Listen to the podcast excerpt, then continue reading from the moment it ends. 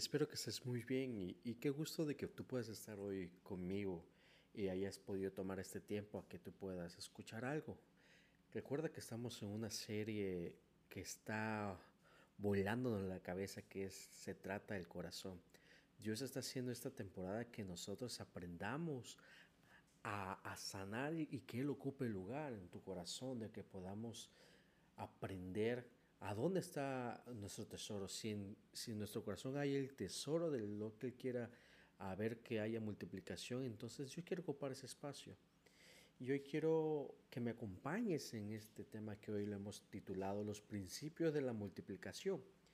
Y vamos a aprender los principios de la multiplicación, ¿verdad? Entonces dije el principio en plural, porque hay dos... Perdón, volvemos a empezar. Hey, ¿qué tal? Qué gusto que puedas estar eh, en este espacio donde estamos dándole continuidad a la serie de Se trata del corazón. Y hoy quiero que estés expectante lo que hoy quiero a través de mí, lo que Dios quiere que aprendamos a través de los principios de la multiplicación. Vamos a aprender los principios de multiplicación y lo dije en plural porque hay, hay, hay dos nada más, solo dos principios para que podamos aprender. Y quiero que estés expectante porque Dios va a obrar algo sobrenatural en tu vida, así como está obrando mi vida. Y, y lo que quiero compartirte contigo es cómo Dios puede multiplicar tu paz, tu alegría, tu, tu relación con los demás y con Él. Él puede restaurar, pero también puede multiplicar tus finanzas. Él no es solo un Dios de la suma, sino también de la multiplicación. Y déjame hacerte esta pregunta. ¿Te parecerá bien si Dios multiplicara tus finanzas? Sí, ¿verdad? Estoy hablando de que puede ayudar. Entonces te estoy afirmando de que Él te puede ayudar a que tú veas el poder de la multiplicación en tus finanzas y en todo lo que estés em, emprendiendo. Y sobre todo que tú también puedas verlo, cómo se multiplica y cómo puedes dar, dar y trabajar en eso. Estoy hablando de que tú puedas ayudar también a la gente y podrías bendecir a otros Está bien si mantienes tus prioridades claras, solo quiero mostrarte en las escrituras cómo Dios multiplicó cinco panes y dos peces, dos principios. Entonces vive según estos principios y verás cómo se multiplica tus recursos para alimentar las multiplicaciones. Pero ¿por qué Dios no daría recurso a los dadores? Esa es otra pregunta que quiero ponértela.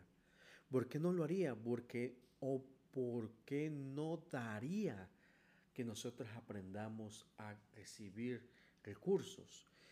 Piensa esto ahí, está Dios con todo el dinero del mundo y fuera de este mundo para que nosotros experimentemos dar y ver la multiplicación con nuestros ojos.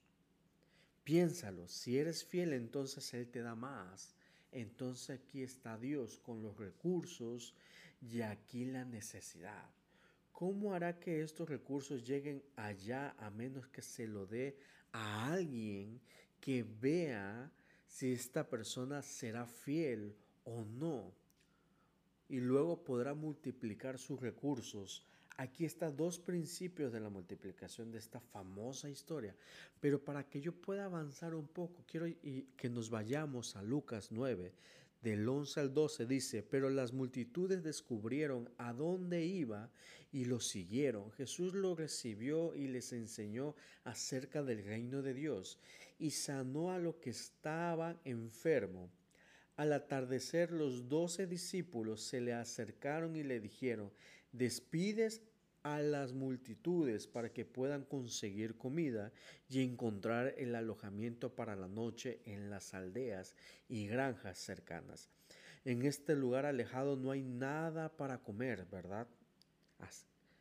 Y quiero que, en, en esa época, la forma que contaba las multitudes, en ese tiempo, había una manera de poder contar cuántas multitudes había y era solo contando a los hombres. Entonces la gente contaba, este, para saber cuántas personas había, contaban cuántos hombres había. Y en realidad estaban contando a las familias. El promedio en ese tiempo de cada familia, dependiendo a la edad, que era entre cuatro o cinco hijos, que tenían de promedio en ese tiempo. Entonces, cuando decimos de la alimentación de los cinco mil, no estamos hablando de cinco mil hombres o de cinco mil personas, sino estamos hablando de cinco mil familias. Quiero que como me vayas escuchando, te vaya visualizando que no solo eran cinco mil personas, eran cinco mil familias. Entonces, piensa el hecho que la multitud de la multiplicación que hizo Jesús en ese momento. Y quiero que mostrártelo en Mateo 14. Dice así, aquel día un, unos cinco mil hombres se alimentaron, además de las mujeres y de los hombres. Entonces aquí nos está hablando que además de las mujeres, habían niños, a pesar también que nos dice la palabra de 5 mil hombres. Entonces, lo que te acabo de mostrar es que había más de 5 mil personas.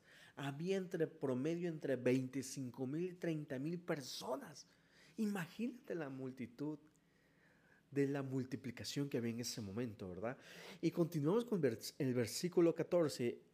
Y mandó a sus discípulos. Entonces, ¿a quién mandó en ese momento? A sus discípulos que los sentaran en grupos de 50 y quiero que, vea, que vean esto porque a mí me encanta me empaparme de la historia y sobre todo mm, soy un poco no tan experto en matemáticas, pero aquí leyendo la Biblia, la historia que estamos mostrando es que a Jesús le encantan las matemáticas, le encanta la multiplicación de ver la multitud. Y, y Jesús también le gusta trabajar con bondad y que se vea el milagro grande. Y, y sus discípulos hicieron la encomienda que Jesús le puso en grupos de 50 y, y, para que todos se sentaran y tomó, él tomó, que entonces que tomó, la palabra dice que tomó cinco panes y dos peces, mirando al cielo, los bendijo y los dio a los discípulos para dar para darlos a la multitud. Y todos comieron y todos se saciaron. Entonces, ¿qué nos está hablando? Que todos comieron y todos se saciaron. Y fíjate algo muy emocionante. Y los doce, doce, estamos hablando de doce, fíjense, es el número doce, fueron las cestas recogidas, lo que sobró. Entonces, si estamos hablando que había entre 25 y 30 mil personas, nos dice la palabra que comieron, se, saciaron. Yo me imagino que te vayas en, es, en ese momento que tenían tanta hambre que comieron y siempre decía, hay, hay más todavía y volvieron a comer un segundo plato, un tercer plato, un quinto, no sé, hasta que se saciaron, hasta dijeron, ya no puedo más y aún todavía sobró. Los discípulos vieron algo sobrenatural ahí de ver a través de sus ojos ver la multiplicación de esos panes y esos peces y que cuando terminaron la encomienda de obediencia a llevarle la comida a esas 30 mil personas, ya terminamos y vieron esas, esas 12 cestas recogidas que aún sobró para ellos. ¿Alguna vez te has metido en una historia de la Biblia y has pensado cómo, habría, cómo habías respondido tú si hubieras estado ahí ese día? Y no quiero que piense que ya, ya has oído esta historia, ah, ya me la sé, es, es tremenda la palabra, pero meterte y visualizarte de que tú seas capaz un discípulo y, y, tú veas cómo voy a alimentar a estas personas y Jesús te diga, llévalo y, y, ve, y ve por tus propios ojos la multiplicación y estés dando y dando y dando y ves de dónde sale más pan y dónde salen más peces y te vas y vas creyendo lo que Dios está haciendo en ese momento a través de Jesús. Entonces, lo primero que capaz puedes pensar antes de lo que te estaba diciendo, primero que debes pensar es que ya se hace tarde.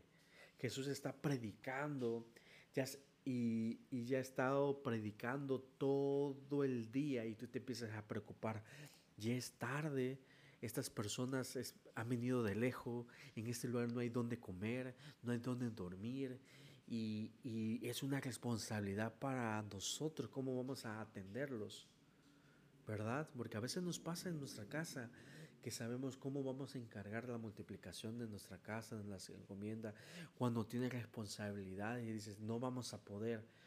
Pero Dios nos está llevando a que tú puedas ver la multiplicación a una perspectiva diferente en esta enseñanza. Y en el versículo 12 dice, despide a las multitudes, le dice a los discípulos, ¿verdad? Y entonces ahora mira el versículo 13. Jesús le dijo, denles ustedes de comer pero lo único que tenemos son cinco panes y dos pescados. Y le respondió, oh, espera que vayamos y compremos suficiente comida para toda la gente. Sus discípulos le dijeron a, Jesús.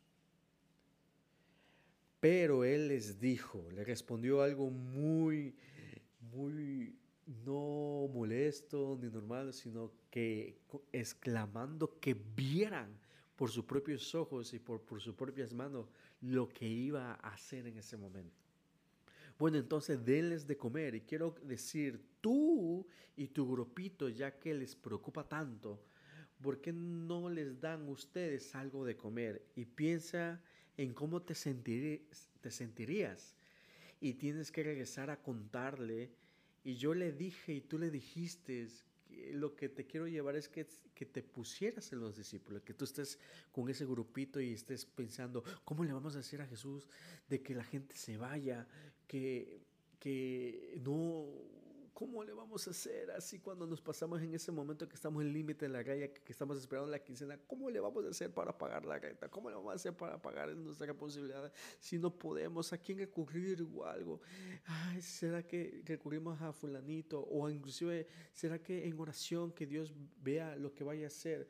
si vas entendiendo a qué lo que llegamos, a cómo se sentían los discípulos en ese momento y que todavía Jesús le dice, denles de comer tú y porque tú quiero que tú veas el milagro que está haciendo en la vida. Entonces, ¿cómo te sentirías regresar y contarles a, la gente, sabes que Jesús me dijo que no, que nosotros, yo y ustedes vayamos a darles de comer a ellos?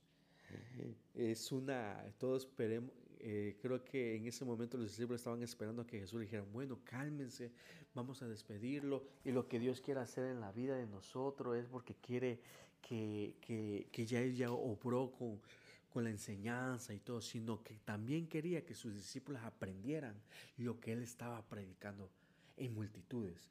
Entonces, si les dije que les dije que la gente tiene hambre y van a despedir el servicio, no pues, ¿verdad? Dijo, denles de comer. Pero hay tres mil personas. Ahora solo quiero que pienses por un momento, si nunca hubieras leído esto en la Biblia, estando ahí, tuvieras una comida, una comida de dos piezas con cinco panes, ¿no crees que Jesús habría despedido el servicio tan rápido? Le harías la segunda para que terminara, ¿verdad? Y solo piensa, vamos a la verdad, si realmente se podía hacer o no, ponernos en ese papel de, de ser incrédulos. ¿Cómo vamos a darle de comer a 30 mil personas con solo este poco de pan y estas pocos peces que había? Y la razón es que todo esto son las escrituras ahora. No existía el Nuevo Testamento en ese momento porque ellos eran el Nuevo Testamento. Conocían el Antiguo Testamento, ¿verdad? Pero eso me gusta y una de las cosas que me gusta predicar en lo antiguo y lo nuevo es que todo va enlazado y tiene un porqué para que vayamos aprendiendo. Todo es todo escritura, son todas las escrituras viejas y nuevas, pero es todo. Y la Biblia, y, y en la Biblia nos relata muchas historias y muchos milagros que se habla del poder de la multiplicación, ¿verdad? Y quiero decirte que ellos conocían las escrituras. Y ahí hay una historia en la que Elías alimentó a ¿Cuántas personas? A 100 hombres, ¿verdad? Con 12 panes. Ahí también nos habla de la multiplicación. Muchos de los milagros que Jesús hizo en realidad están en el Antiguo Testamento de otra manera y Él simplemente lo hizo cada vez más grande y más grande. Entonces es increíble. Si miras los milagros de Jesús y ves la analogía de ellos en el Antiguo Testamento, aunque ya sucedieron entonces, yo a veces me pregunto si alguno habrá recordado y dicho, ¿sabes qué? Apuesto a que cuando Él ore, va, a haber multiplicación. Va a haber, vamos a ver un milagro de lo que Él está acostumbrado a que nosotros veamos, que sucede algo sobrenatural delante de nuestros ojos, ¿verdad? Y eso es lo que muchos creyentes creen que sucedió pero eso no fue lo que pasó, quiero decirte. Mira el versículo 14 que nos dice así. Pues había alrededor de cinco mil hombres ahí. Jesús le respondió, dígale que se sienten en grupos de unos 50 cada uno. Entonces todos se sentaron y Jesús tomó los cinco panes y los dos pescados y miró el cielo y los bendijo. Luego a medida que partía los panes en trozos, se los daba a sus discípulos junto con los pescados, para que lo distribuyeran entre la gente, y todos comieron cuanto quisieron, y después los discípulos juntaron doce canastas con lo que sobró. ¿Qué hizo? Aquí en Lucas 9, del 14 al 17, nos relata y nos afirma que Él los bendijo, los partió y se los dio a los discípulos.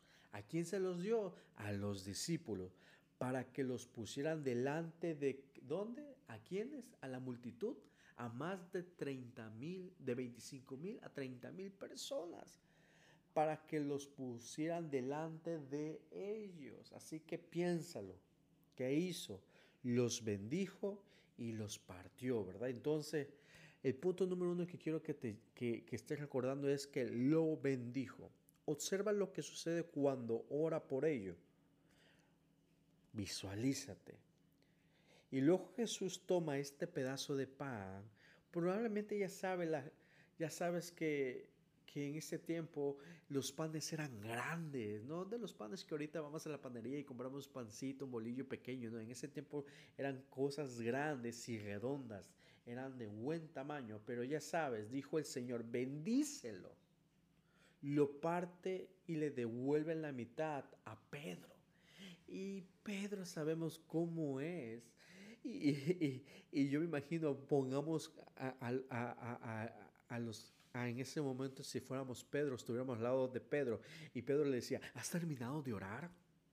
Solo quiero que piensen en ellos, en ello. Sí, Pedro, lo he bendecido. Seguro que lo bendeciste, me imagino que estaba Pedro, ya sabes, Pedro el, el, apasionado, el intrépido de decir, ay, ¿será que se pueda, será que va a funcionar o algo? Ahora ve y, Jesús le dice, sí, lo he bendecido, ahora ve a regalarlo y mira qué pasa. Puedes pensar en eso por un minuto, que es la, la encomienda que le dio. Y quiero que tú seas ese Pedro hoy, que te diga Jesús, ve y llévalo. Ya lo bendije y ve la multiplicación. Y tú vayas llevando esos panes en esos cestos y tú le estés diciendo a esa persona, mira, aquí está este pedazo, cuídalo bien, cómelo bien, no lo tires. Y vayas queriendo reaccionar. Y entre lo que vas reaccionando estás viendo más y más y más. Y estás viendo cómo se está multiplicando estás jalándolo, estás saca y saca y todas las cosas. Y ahí es donde empezamos a ver que ha sido bendecido. Jesús nos dice, ha sido bendecido por mí.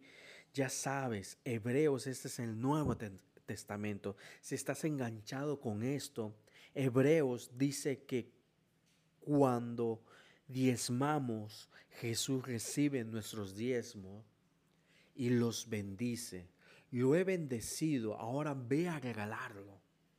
Lo que hay que entender de esta historia es que el milagro no ocurrió en manos del maestro, sucedió en manos de los discípulos. Y sucedió.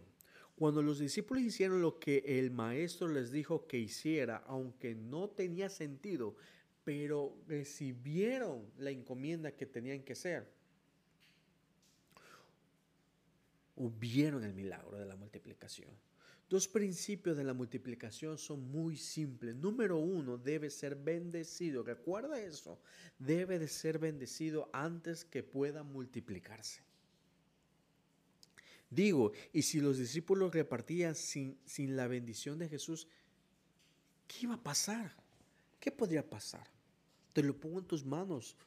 Si, si las cosas que tienes ahora en tu vida no son bendecidas, ¿qué podría pasar?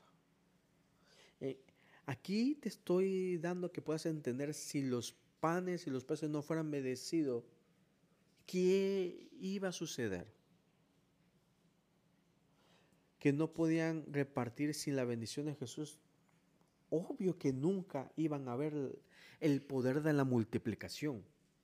Conozco gente que dice, ahora nos vamos a nosotros al tiempo, conozco gente que dice, bueno, yo doy aquí, es que yo le doy acá, es que yo vi a una persona que lo ocupaba o algo, yo, yo doy por otro lado, doy cuando Dios me guía y doy un poquito aquí y doy un poquito allá, ya sabes cómo, cómo somos tremenduki nosotros, ¿verdad? Pero el primer 10% no lo dan en la casa de Dios. Somos buen samaritano por fuera, pero no damos lo que le toca y lo que dice que es de Dios a su casa. A veces llegamos a su casa a querer pedirle, pero no lo hagamos a diezmar en la iglesia. ¿Y qué es lo que hace Jesús? Y Jesús le dijo cuando morimos nuevamente en Hebreos, dice Jesús mismo recibe nuestros diezmos. Si te está cayendo el 20 por otros 5 pesos, yo quiero que te sigas empapando en esta enseñanza que hoy te, te lo estoy dando especialmente para ti, para que tú puedas escucharlo y puedas ver lo que Dios va a trabajar en este momento. Si estás en el carro, si estás en, tu casa escuchando esto, y estás diciendo, necesitaba entender cómo puedo ver la multiplicación en mi casa, que yo vea que mis finanzas vayan creciendo, que yo vaya a, a recuperar lo que es mío, poner un orden. Y quiero llevarte a un segundo punto. Dice, aquí está el segundo principio. Es muy simple, debe ser que regalado antes de que se pueda multiplicar. Y si tras bendecir Jesús los cinco panes y los dos peces, los discípulos se lo hubieran comido entre ellos mismos, no iban a ver la multiplicación. ¿Verdad? ¿Sabes cuántas personas diezman y catan eso? Pero nunca dan más, porque muchos de nosotros cumplimos porque la palabra lo dice o porque la iglesia o el pastor no dice es que tienes que dar el diezmo y tú dices, bueno, por compromiso lo voy a llevar y está mi 10%, mi 10%, pero hasta ahí no quieren dar más porque su corazón no, no ha podido ser transformado para que conozcan el, ser, el poder de la multiplicación a base de la, de ser generoso, a, saber lo que Dios va, a hacer en nuestras vidas. A veces queremos nosotros comer de más. Y hablar de comer de más es que no queremos que todas las bendiciones vengan nada más para nosotros, pero no, no queremos ser testimonios del poder de la multiplicación de nosotros, de regalar, de ofrendar, de dar más. Si vas entendiendo, ¿verdad? Entonces, y, y escuchen esto, lo que es sorprendente en tus finanzas. ¿Están realmente bendecidas? Esa es una pregunta que quiero que te guardes y lo medites en este tiempo. ¿Realmente tus finanzas han sido bendecidas? ¿Tienen el potencial de multiplicarse? Pero nunca se lo das a nadie más, ¿verdad? Nunca lo regalas. pero es una bendición. ¿A qué quiero llevarte? Dios está haciendo que tú y yo seamos testigos de la multiplicación de ser generoso. De que cuando tú tengas la bendición de la multiplicación, tú puedas bendecirle con un pan a la persona que lo necesites, a que tú puedas a tus logros conozcan la multiplicación para creer y hacer las cosas, a lo que tú puedas caminar adelante. Quiero llevar tu parte de mi testimonio, de todo lo que he estado viviendo en estos momentos. Dios, Dios ha trabajado en mi, en mi vida y quiero decirte que no ha sido fácil de ser generoso, de dar más. Dios me está llevando este año a que yo pueda dar más de lo que yo pueda dar. Ya llegué un momento que, que a veces me preocupa qué estarán comiendo las demás personas y darle de comer. Te quiero ser sincero, tiene tiempo que no he dado el diezmo. Porque mi generosidad ha hecho que dé más del diezmo. Te lo pongo resumido. No crees que ya no estoy diezmando. Claro que diezmamos. Pero Dios ha puesto que dé más. Hemos estado dando casi el 30% porque hemos ayudado para que pueda salir el banco de alimentos para poder a las personas, para multiplicar lo que, lo que quiere Dios hacer en la iglesia. Y Dios está obrando que por nuestros ojos y los ojos de la gente que llega a la iglesia ven la multiplicación de ese generoso. ¿Y cómo vamos a aprender a ver la multiplicación?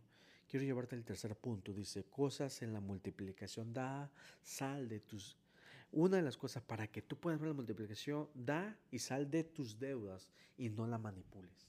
Esa es una cosa donde tú vas a ponerle un orden. Leía, leía la más famosa historia de Salomón en la Biblia y yo creo que ya le sabes cuál es, ¿verdad? Y Dios le apareció y le dijo, pide lo que quieras, ¿verdad? ¿Te imaginas que te pase a ti en este momento y que te diga Dios, pide lo que quiera? ¿Qué le dirías? Yo sé que ya se te vino rápidamente lo más importante que, que quieres pedirle a Dios, pero quiero que te que sigas empapado lo que hoy te quiero decir. Dice, le dice, pide lo que quieras. Mientras leía sobre Salomón me sorprendió que el Señor se le apareció, ¿verdad? A Salomón en la noche. Y me pregunto, ¿qué pasó ese día? ¿Qué pasó ese día para que él le hablara le dijera, pide lo que quiera. Lo que pasó ese día fue que, que fue inaugurado rey de Israel en ese momento. Y en la tradición en Israel en ese tiempo, ni siquiera en las escrituras es tradición lo que él hizo, que el rey ofrezca, en ese momento el rey ofrezca un toro cuando toma posesión, da una ofrenda de un toro pero lo que a donde me voy que hizo algo extraoficial, extraordinario, sobrenatural, como lo quieras tomar, es que es cuánto él ofreció en ese momento. Esa es la pregunta. ¿Sabes cuánto ofreció él? Mil. No dio un toro, dio mil toros, mil cabezas. Y en, segunda de Crónicas, el versículo 1 del 6 y 7, el versículo dice, ahí Salomón subió hasta el altar de bronce que estaba en la carpa del encuentro delante del Señor y ofreció mil sacrificios que deben quemarse completamente.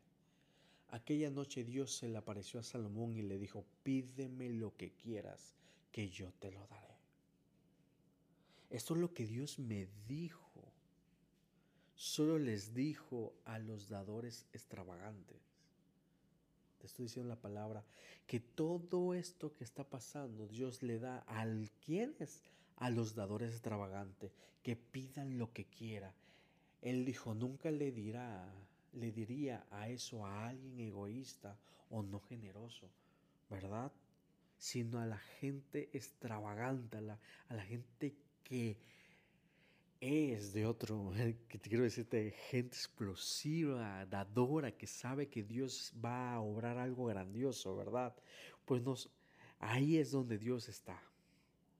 No con las personas egoístas, no con las personas que no son generosas, pues no son confiables.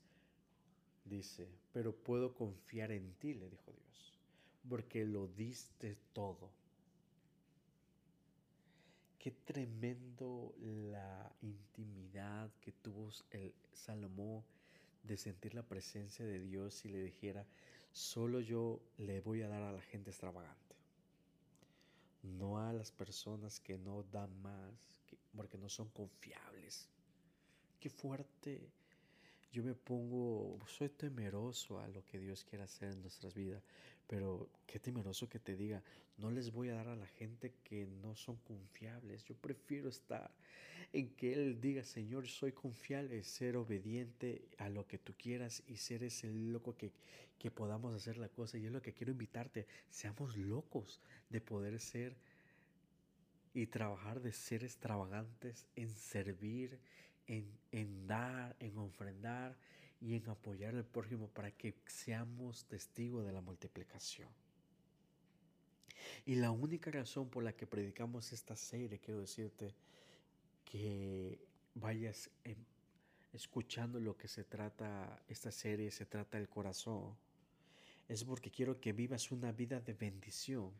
Y la vida de bendición no es cuando recibes ese cambio, la vida de bendición es dar la vida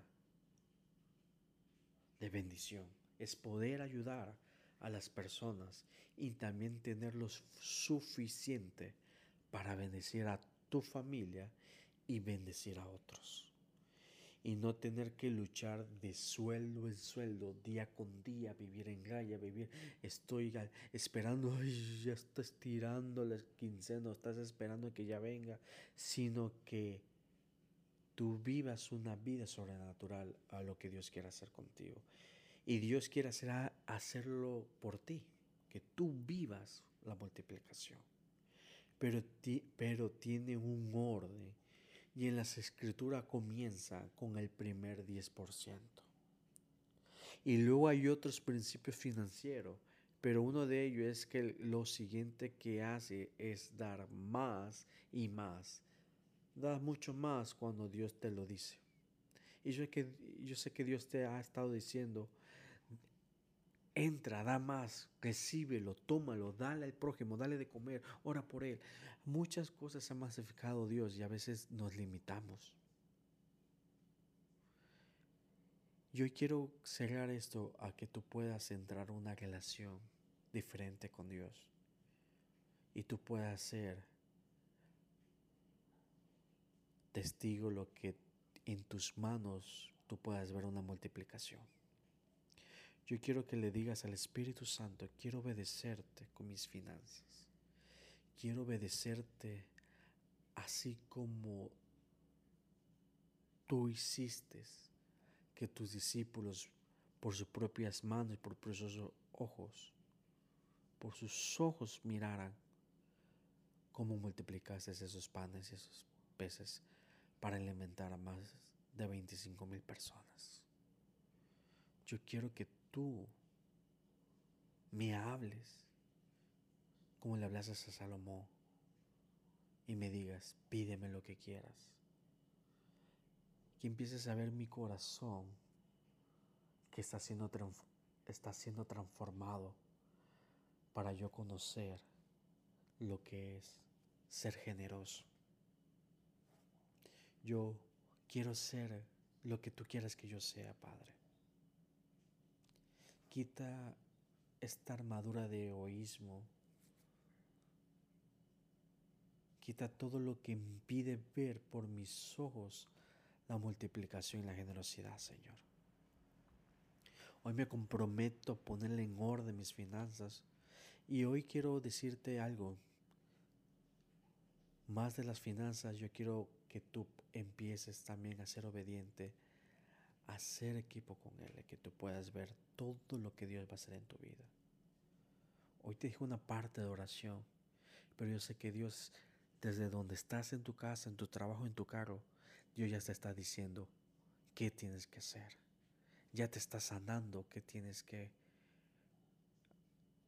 cambiar.